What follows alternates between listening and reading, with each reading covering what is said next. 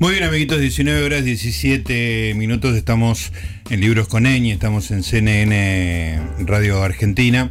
Eh, leí un libro esta semana, me lo devoré. La verdad que es uno de los mejores libros del año. Me, pidieron una votación justo una semana antes. Ah. Si, no lo hubiera. No es que no estoy arrepentido de ninguno de los libros que voté, pero en particular este me provocó como una exaltación medio adolescente de de, estar apasionado por lo que leía y coincidir con opiniones y sentirme orgulloso porque yo tenía la misma opinión, disfrutar de, de la lectura y además conocer a un escritor que yo por esas fallas que tiene la biografía lectora, cada uno va por un camino y de repente se encuentra con algún escritor en un momento determinado, aunque yo ya soy bastante viejo, tendría que estar este, recorriendo muchos, habiendo recorrido muchos caminos.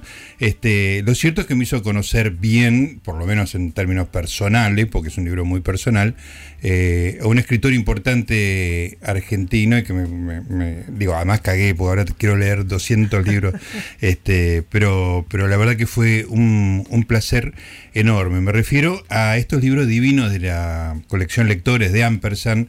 Hemos leído varios de ellos, hemos entrevistado a varios autores de la colección Lectores y hay algunos que nos gustan muchísimo. Y este es Un resplandor inicial de Daniel Gebel y lo tenemos a Daniel en línea. Hola Daniel, Gustavo Noriga te saluda. ¿Cómo estás? ¿Qué tal Gustavo? Bien me, agradezco el comentario, pero sobre todo agradezco que compartas el entusiasmo por mis lecturas. Sí, totalmente. Y, y algunas... Eh, hay un, montón de lugares encontré cosas así. Uy, yo pienso lo mismo que, que es como una... este no, no es, Estoy él está, está en lo correcto porque opina igual que yo, digamos, ¿no? Sino simplemente la idea de que una persona inteligente escribe con claridad una idea que uno tiene un poco confuso. Después te quiero comentar un par de esas cosas, Daniel, pero efectivamente además alguna de las lecturas en particular, porque bueno, el libro hay que contarle a la gente, tiene que ver con todos los libros que escribió Daniel, pero su base de, de, la biblioteca, eh, en algún momento al principio, tengo todo el libro subrayado, ahora no, ahora no lo voy a encontrar, pero vos decís, Daniel, que escribir es acomodar la, la biblioteca, algo así. ¿no? Sí, es una idea tradicional, ¿no? Eh, en realidad este libro nace si, si, si, si buscamos una especie de pequeña genealogía. Una vez en un, un asado alguien me dijo, ¿cuándo vas a escribir un, un libro sobre cómo ordenás tu biblioteca? y y yo dije, yo no puedo escribir esto porque la verdad es que mi biblioteca no la tengo ordenada. Incluso, no entré en el detalle, pero eh, yo tengo los libros que voy leyendo al costado de la cama. Cuando viene la señora que trabaja en casa una vez por semana, los pone donde quiere. Entonces, la mayoría de mis lecturas son interrumpidas por el desorden que supone la forma de un orden, ¿no? Está muy bien. Eh, claro, pero en algún momento esa, esa invitación a ordenar mi biblioteca se convirtió en una especie de pedido mental. Es decir, eh, porque es cierto que cuando uno está escribiendo algún libro, busca eh, en, en, una biblioteca mucho más amplia que la que uno tiene, los libros que necesita, en algunos casos, para escribir los libros que está escribiendo. ¿No? Este, eso, eso me interesó mucho, Daniel, porque yo siempre digo acá que un truco del, del, que da cursos y ese tipo de cosas, yo ya dejé eso, pero estaba bueno con el tema del cine, daba cursos. Entonces yo siempre decía, quiero saber bien la obra de fulano, ¿no? Un director que me interesara. Entonces, mi, mi salida, ya como tenía un cierto lugar ahí en el amante y daba cursos, que yo, yo decía, no voy a tomar un curso, voy a dar un curso sobre ese director, así aprendo, ¿entendés? los pobres estudiantes que iban y pagaban la cuota eran como conejillos de India de un proceso de aprendizaje mío, ¿no? Este, con, tus libros pasa lo mismo, vos decís, me voy a meter en este tema del cual no sé nada, eso me fascinó que vos dijeras eso, y voy a leer sobre eso. Exactamente.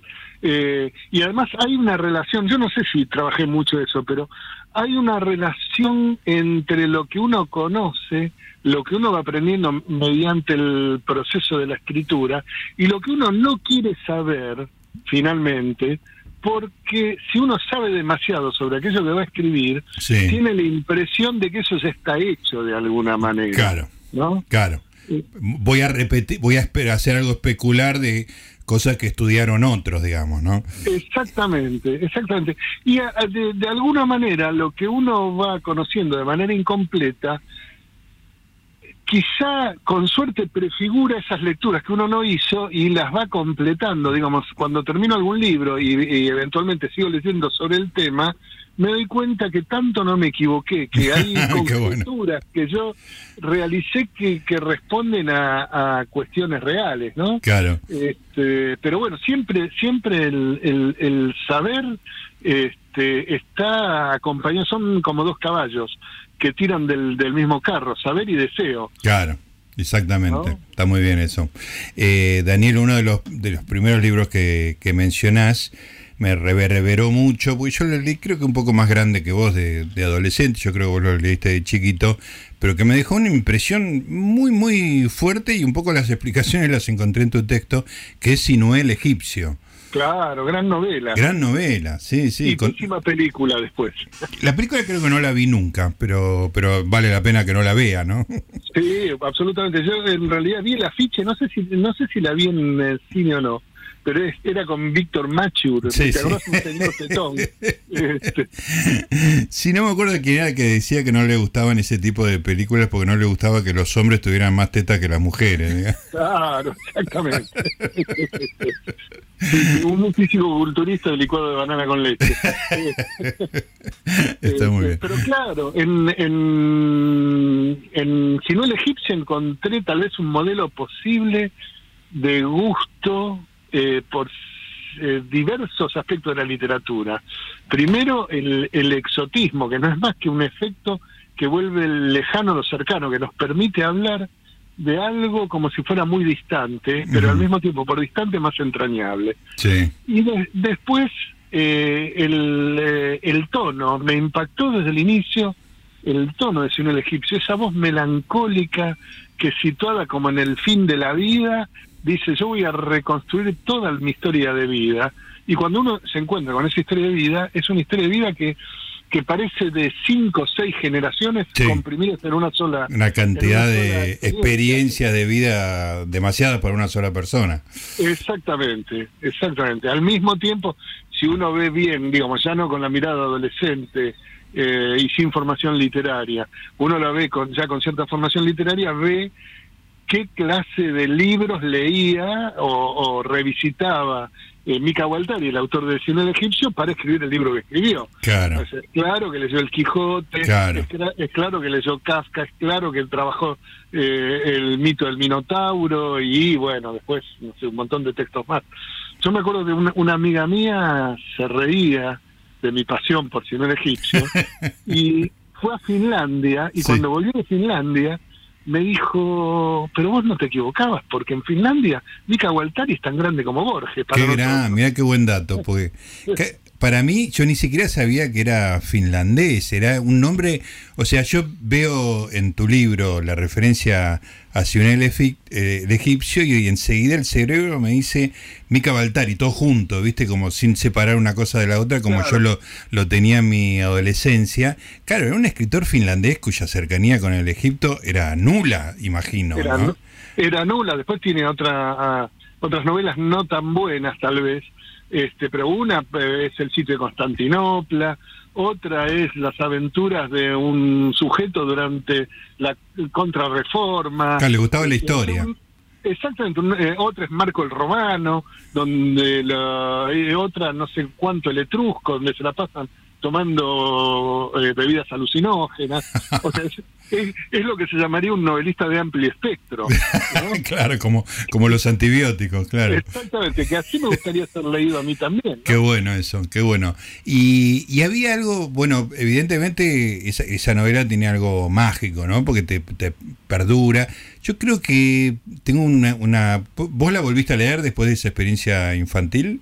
Sí, por supuesto, la ah, ah, o sea que la tenés presente. Porque yo tengo la sensación de que para mí había un despertar mío del erotismo. Había como algo muy erótico en ese. Sí, y, vos que contás de un personaje que es como irresistible, en una mujer tremenda.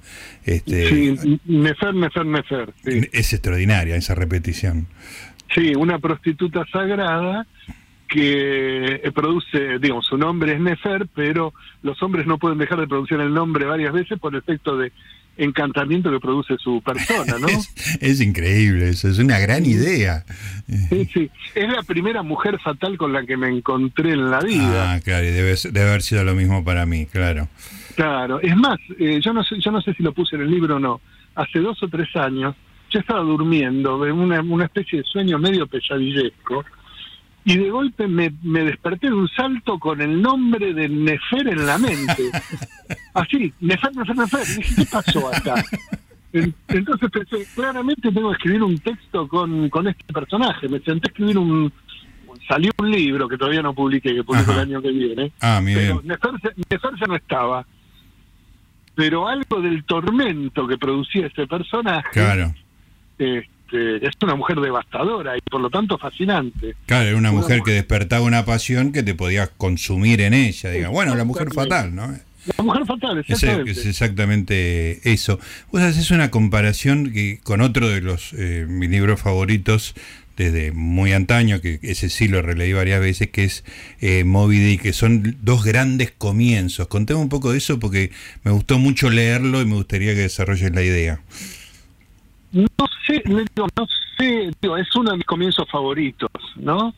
Eh, Moby hace años que no lo releo. Yo simplemente me recuerdo lo desaforado del, del texto, digamos, una, una novela que es este, que puede contenerlo todo, digamos, frases shakespearianas, ensayos sobre la casa de cetáceos. Sí, sí, sí, de repente es como un manual sobre la ballena, digamos, un manual técnico, ¿no? Ni siquiera literario, técnico sobre la ballena, y después Shakespeare, como decís. Claro, y, y es también un manual sobre el, sobre el, el mal y lo innominado, de alguna manera Digo, yo no, no, no, no podría decir cuál es el efecto de, de Moby Dick en mí, pero sí sé que cada tanto en mis textos aparece una ballena. Ah, aparece en mi novela La perla del emperador. Sí, claro. Este, como algo que está metido dentro de un, iceberg. Sí, sí, que hay que, hay que ir sacando todo para llegar a, a ahí. Exactamente. Y ahora, en otra novela que voy a publicar, también aparece una ballena como algo que es inescrutable y que es de alguna manera como la condensación del horror estalinista. Uh, espectacular. Escúchame, Daniel, pero hay algo ahí muy que siempre me fascinó y no digo no no tengo estudios literarios, así que no no sé qué es lo que se dice. Vos tampoco. Bueno, podemos hablar libremente, entonces, este que no sé cómo se interpreta esa idea que tiene el narrador de Moby Dick de decir, llámenme Ismael, o sea, como que ni siquiera te garantiza que es el nombre correcto, ¿no? Es este una cosa medio ambigua, arranca con una ambigüedad tremenda, ¿no? Sí. Puede, puede llamarme, llámenme Ismael o puede llamarme Ismael, depende, depende de la depende de la traducción, obvio. Sí. Bueno, hay algo muy lindo, ¿te, acordás que el, texto de Borges, Kafka y sus precursores? Claro. Este, ahí Borges dice que la, la existencia de un determinado autor, que significa algo en la literatura, afina la lectura de los precursores, digamos, ya no podemos leer a Melville en, eh, ni en Moby Dick, ni en eh, un texto como Bartleby sin pensar en Kafka. Claro. ¿No? Sí, sí, sí, como Bartleby, donde un personaje está encerrado en, eh, en una oficina de copia de cartas que van a ningún lado este, y prefieren no hacer ese trabajo, es una prefiguración del universo kafkiano. Totalmente, absolutamente. Sí, te cuento eh, que tengo un programa de radio en otra radio desde hace casi 10 años que se llama Preferiría no hacerlo, porque me parece una de las mejores frases alguna vez pronunciadas. Me parece, eh, no, puede ser que tres palabras contengan tanto, ¿no? Es maravilloso. Sí, porque es la delicadeza de una negativa que puede llegar al sujeto que la pronuncia hasta el paredón. Totalmente, y a destruir todo el sistema que él habita, digamos, ¿no? Es de una, es de una potencia tremenda y siempre con esa amabilidad, en vez de decirte no, te dice preferiría no hacerlo, hermoso. Exactamente. Hay una, hay una versión cómica de eso que es, eh, es eh, está en un libro de un autor que no me gusta casi nada, que es Don Brovich, ¿no? En servidumbre. Hay un qué suerte no sé si recordás, eh, hay, hay una clase de un profesor eh, con y está eh, el profesor dice da la clase sobre un poeta nacional que todos queremos y amamos al poeta no sé cuál Cibulski ponele, ¿no? Para decir el nombre de un de un actor sí, polaco. Sí, polaco que, tuvo su momento, claro. Su momento, sí. Este, y un alumno dice, pero a mí no me gusta Cibulski. y el maestro se empieza, se, enoja, y le dice, todos amamos y respetamos a Cibulski. Dice, pero profesor, a mí no me gusta. Y entonces el profesor se empieza a poner nervioso y le dice, alumno, Cibulski, gran poeta nacional, todos lo amamos y lo queremos. Tenga, tenga en cuenta que yo tengo familia. Tenemos que decir que todos amamos y respetamos a Cibulski. Claro, es Bartleby desarmando todo un, el esquema estalinista, ¿no? Exactamente, claro, la, máquina de la enunciación sin posibilidades negativas. Claro. Extraordinario eso. Eh, Daniel, me llamó la atención eh, lo, lo, lo, contra, contra Gebel que es este libro en este sentido. Vos sos como, estás como en las antípodas, por decirlo de alguna manera. Corregime porque estoy improvisando un poquito, por supuesto. Pero estamos como, como charlando en confianza. Vos estás como en las antípodas del, de la literatura del yo, ¿no? Me parece que vos agarras cosas que te enterás y haces literatura. Signifique eso lo que signifique, que yo no tengo demasiada idea, pero no es simplemente me levanté esta mañana, hice tal cosa, etcétera, ¿no? Este, o sea, tenés un proceso de, convertir las cosas en, en literatura. Y este libro digo, todas tus novelas o todos tus escritos van por ese lado. Este libro habla de vos en primera persona, aparece tu hija, aparece tu escritura, o sea que es justa, no te digo que sea literatura del yo, pero estás vos en primera persona muy fuertemente. Incluso vos decís por ahí, que yo no lo sabía, que prácticamente no has escrito ensayos, este, que solamente escribiste uno sobre Hamlet. Y en cambio este libro, no te digo que sea un ensayo, pero tiene podrían ser, no sé, 300 ensayos este libro. Eh, es, un, es una cosa nueva que vos hiciste en tu carrera, me parece. Me sospecho que sí. Mira, hay, hay, hay dos cosas, digo, hablando de antecedentes, que siempre es muy lindo buscar el, el, el origen biográfico de un gesto, aunque sea un gesto literario. Yo me acuerdo hace muchos años que Héctor Libertela me dijo, este, vos tenés que escribir ensayos. Y yo le dije, pero ya no se me ocurre nada para decir de nadie. Y, y Libertela se rió y me dijo, pero agarra a cualquiera, decir lo que pensás de lo que escribís y atribuíselo al otro. Así se escribe un ensayo, claro. Así se escribe un ensayo. Y eh, por otra parte, hace unos años, bueno, eh, Libertela murió hace no me acuerdo cuánto, pero... Diez años por lo eh, menos, ¿no? Diez años, suponete que diez años. Hace cinco años se hizo un, homenaje a Libertela en Varela y Varelita, y eh, alguien, creo que era Rafael Cipollini, repartió una, unas fotocopias donde Héctor había dibujado los, los nombres de sus libros armando una especie de mapa de relaciones. Ah, mira. Y, cuando yo vi eso, yo dije, ay, Héctor se me adelantó de nuevo. Claro. Porque yo, yo había estado pensando que ya era hora de armar como alguna especie, provisorio, armar una especie de sistema sí. sobre mis libros como una especie de constelación y buscar las relaciones, etcétera, etcétera.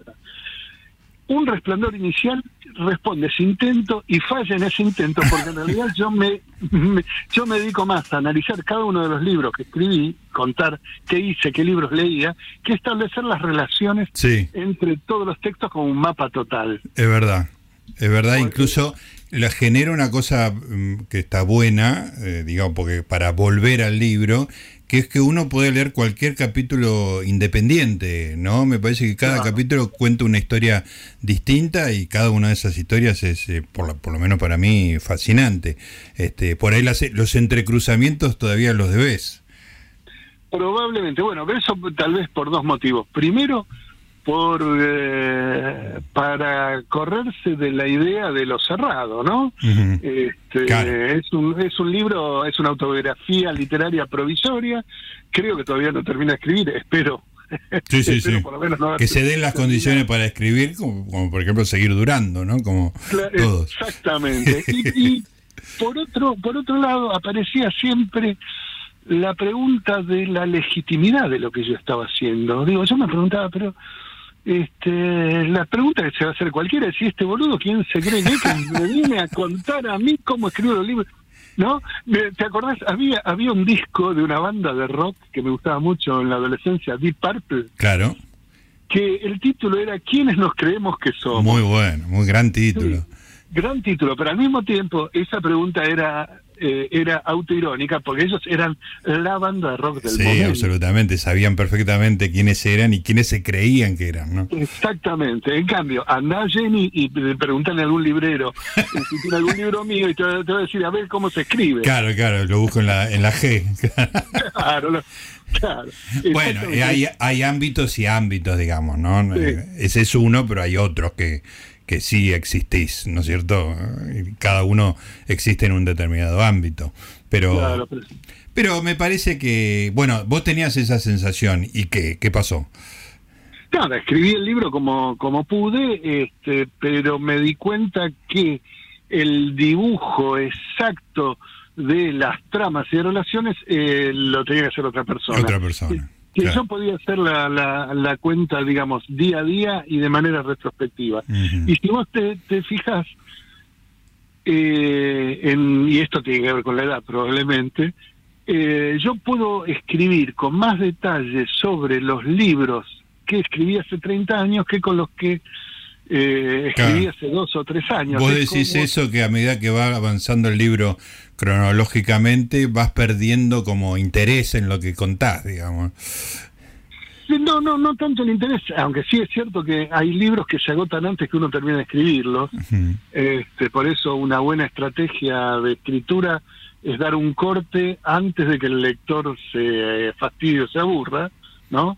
Y que uno mismo pierda la energía suficiente, digamos que la energía decrezca y el, el libro se agote antes de la extenuación de sus sentidos totales. Claro. Sí, sí, sí. Este, eh, pero me, pareció que el libro tenía que estar eh, terminado pero incompleto. Está bien, perfecto, y así y así está. Pero déjame decirte una cosa, eh, Daniel, es un libro que digo, lo, digo por experiencia propia, se lee con, mucho placer, lo leí vorazmente, digamos, demasiado, tengo que volver porque también este quería llegar con el libro leído a hoy, entonces hay partes que quiero volver a, leer, pero lo leí vorazmente de, gusto nomás, digamos, ¿no?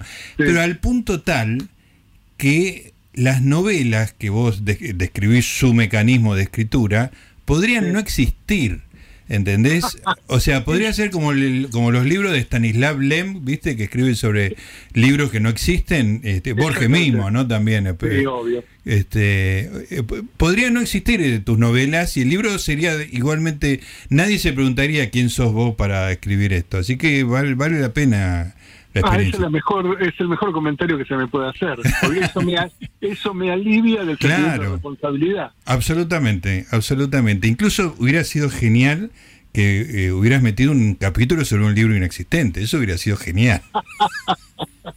este, en la versión corregida, tal vez.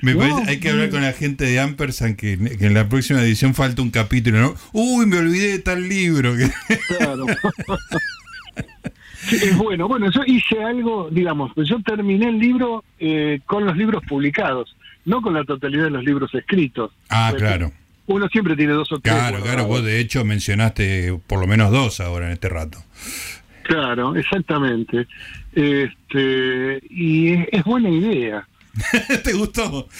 Sí, sí, sí. Pero, pero ya no para un solo libro, no solo para agregar una versión corregida, sino para escribir un libro de reseñas de libros imaginarios. Claro, claro. Bueno, Lem tiene un, Stanislav Lem tiene un libro de comentarios sobre y prólogos. Creo que tiene uno de prólogos y otro de comentarios sobre libros totalmente inexistentes. Bueno, muy muy borgiano, ¿no?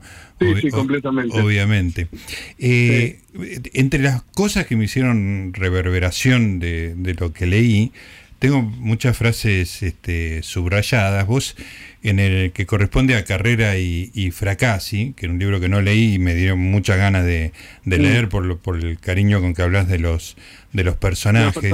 Sí, me da mucha cosa de, interés. Este, hablas de tu relación con cierto tipo de literatura que en algún lugar te ponías en un, lugar superior y, que te dabas cuenta de que te interesaba más de lo que pensabas porque te escribías encima, la, la corregías. Creo que hablabas de, de Puig y de Osvaldo Soriano. Así es, sí. Y tenés una frase que la subrayé, se la comenté a mi mujer porque me resuena mucho en estos dos últimos años, que es esta. La moral del sacrificio suele ser una crítica de la conducta ajena, que es algo que a mí me, me, pone muy contento que alguien diga eso, porque es el discurso, el de la moral del sacrificio, de la gente que dice, ay, yo hago esto por tal, este, que en realidad lo que está haciendo es señalarse a sí mismo como virtuoso y como repro a todos los demás. Me parece una condensación de un espíritu de época, te diría, muy, muy potente. Me gustaría que cuentes eh, bueno, un poco desarrollar esa idea y tu relación está con Soriano y, Manuel Puig. Bueno, yo no, tuve ninguna relación con ellos. Sí, ¿no? con su literatura, por supuesto. Con su literatura, sí. Este, pero me, te voy a contar eh, una anécdota de Puig que, que me, encontré hace un tiempo en la feria de editores con Daniel Molina. Sí. Este, un gran personaje muy interesante. Eh, y me recordó algo de que yo había olvidado por completo. Cuando yo saqué mi primer libro de cuentos, El Ser Querido, aparentemente, por algún motivo, yo se lo pasé a Molina para que se lo diera a Puig porque lo iba a ver. Entonces, Puig le dice, dámelo, pero no lo voy a leer. Y, entonces Molino dice, ¿por qué? Y entonces Puig lo lleva a un cuarto y le dice, mira, abre la puerta del cuarto y dice, mira todos esos libros. Él tenía como dos mil libros. Y Puig le dice, estos son solo los que me llegaron este año. ¡Uy, Dios! Claro. o sea, un autor exitoso. O sea, ese era un autor importante. Bien. Claro. Eh, mm, a ver, a Puig yo siempre me pasó eso, ¿no? Digamos, yo leía a Puig y no le encontraba el interés. ¿Por qué no le encontraba el interés? Porque yo estaba abducido por el borgianismo o el borgismo. Es decir, estaba abducido por la idea de la condensación de los argumentos novelescos en pocas páginas. Claro. Y no encontraba en Puig, digamos, no encontraba en Puig la perfección de la condensación. Más bien lo contrario. Claro, era el goce de la expansión y de los universos populares y degradados, no intelectuales y culturales, digamos. sí. Y de golpe un día lo estaba leyendo y, lo estaba leyendo con el disgusto de siempre y de golpe observándome a mí mismo como si fuera un discípulo de Gurdjieff, me di cuenta que eh, lo que hacía era leerlo corrigiéndolo. Este que es, es una actividad hasta si queremos deportiva, de competencia. Claro, claro, claro. uy, acá te perdiste esto, o uy, acá te perdiste el otro. Y uno lo hace con cualquier escritor cuyo cuya prosa le interesa. No con alguien a quien desprecias. No con alguien que te pasa por el costado, la, prosa la, prosa inútil. Claro. Digamos, cuando yo veo una obra de, teatro de un autor de, lenguaje rico, digamos, en algún momento voy compitiendo mentalmente, siguiendo, digamos, me apodero del fraseo y pienso, acá vendría tal cosa. Mm, y por supuesto ganás, y perdés en esa competencia. claro. ¿no? El autor eh, te da una versión mejorada, o de golpe no acierta como vos creís que debería acertar, pero no importa. Bien, está, estoy en la terraza y está pasando un helicóptero por el ruido. Mándale saludos. A Bien. Este, y con Soriano me pasaba otra cosa. Eh, yo pensaba en Soriano como un autor eh, oportunista. Esto es, no estoy diciendo que lo fuera, estoy diciendo cómo lo pensaba yo. Sí, está bien con el resentimiento del autor debutante ante el autor del éxito que ocupa todo el eh, eh, buena parte del panorama literario, de los elogios de prensa, de las camarillas. Eh, y yo la verdad es que yo lo leía con interés, pero el interés se me caía muy rápidamente. ¿Y por qué se me caía Soriano como autor? Porque yo tenía la impresión de que todas sus elecciones las primeras, por lo menos la del, la- del periodo de lo que llamaríamos el gran Soriano, el Sí. Soriano simplificado, Sí. este, eran elecciones que tenían que ver con un astuto acompañamiento de las inflexiones ideológicas de la clase media lectora. ¿no? Que en aquel momento era como ponerle eh, alfonsinista, levemente de izquierda Sí. y eh, clásicamente antiperonista. Claro, ¿no? perfecto.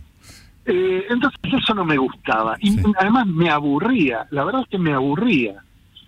Este, yo veía su ingenio verbal, veía su, su talento para la construcción, pero como novelista me aburría. En cambio, me, me gustaban muchísimo y me siguen gustando sus columnas, Ajá. las columnas sobre el padre. Sí, sí, sí. Este, Esas me parecían hermosas y me parecen lo mejor de Soriano.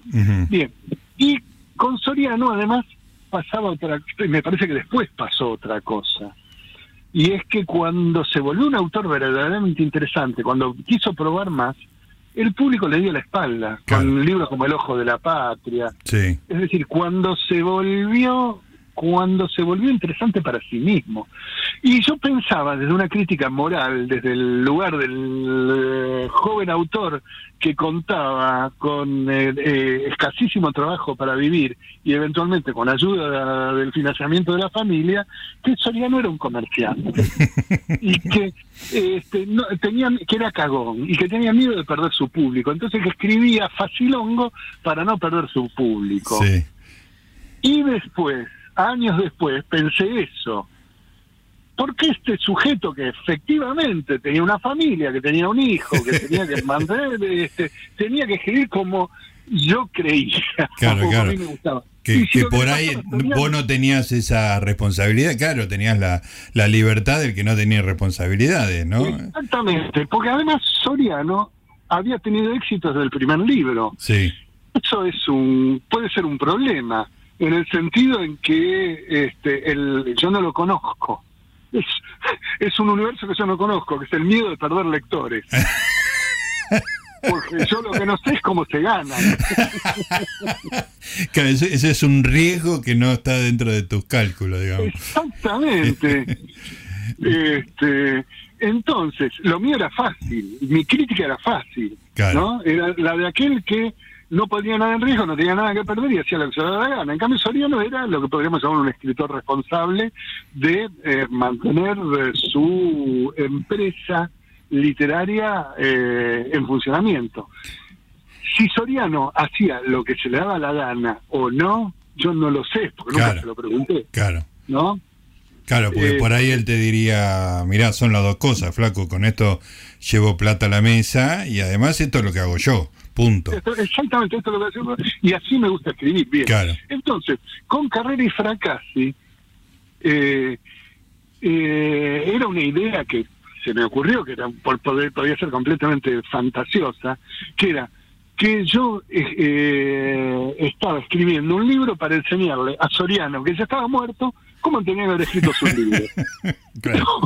Lo cual es un disparate. Sí. Cuando salió Carrera y Fracassi, todos me lo hicieron mierda el libro. Este, ¿no? Eh, y además era un libro que, si queremos, más flobertiano o Ujú. quijotesco Claro. que sorianesco. O en todo caso, eh, Soriano estaba dentro de la misma galaxia. Claro. Pero yo creo que Soriano no hubiese aprendido más. Eh, Daniel, hablando de esto de ganarse la vida y la responsabilidad, etcétera, Sí. hay un capítulo que, de hecho, fue el primer capítulo que leí por, porque me, me interesaba particularmente lo que vos ibas a contar ahí, eh, que tiene que ver con el cine, este, que es la vida por Perón. Este, Sí. eh, lo disfruté enormemente, me pareció gracioso, muy descriptivo de lo que es el cine argentino, pero tiene una, una frase al principio, también subrayada por mí, que vos este, contás que trabajaste en una, en una revista durante un tiempo y, y vos decías quería que nadie me confundiera con un periodista, este, como, como diciendo prácticamente quería que nadie pensara que yo fuera un narcotraficante, digamos, ¿no? Cosa que me parece, ese- me- yo que trabajo de periodista, este, me, pareció muy feliz la, la, idea, digamos, ¿no? Pues yo también miro un poco de adentro, de afuera, este, y, entiendo que uno no quiere hacer eh, con, ese, con ese mundo. Pero me pareció muy divertido todo tu encuentro con Velotti y la idea de que eh, un cineasta se encuentra con un guionista y le dice, escribimos un guion que tenemos que conseguimos plata. Era una cosa, es muy demencial eso y doy fe que eso existe en el cine argentino. Contó un poco eso porque me parece genial. Mira, eh, me, acuerdo dos cosas. Primero, bueno, con Velotti, eh, con Sergio Velotti, que, que, falleció hace unos años. Sí. Yo le escribí, eh, creo que tres guiones. El de Tesoro Mío, sí, tres, tres guiones. Tesoro Mío, La vida por Perón y, una adaptación de Sudeste, de, sudeste de Haroldo Conti. Correcto.